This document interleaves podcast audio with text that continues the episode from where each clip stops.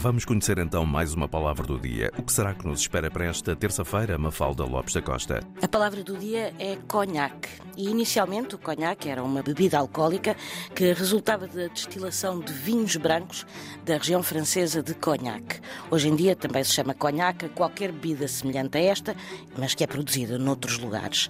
Mas, ainda que tal como o champanhe, o nome da bebida tenha origem no nome da região onde é produzida, singularmente não terão sido os franceses a inventar o conhaque.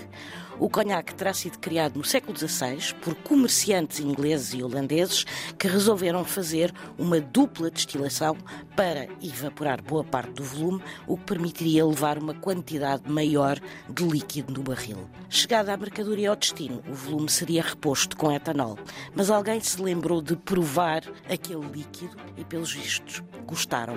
E daí que passou a ser vendido como era, ou seja, sem qualquer adição.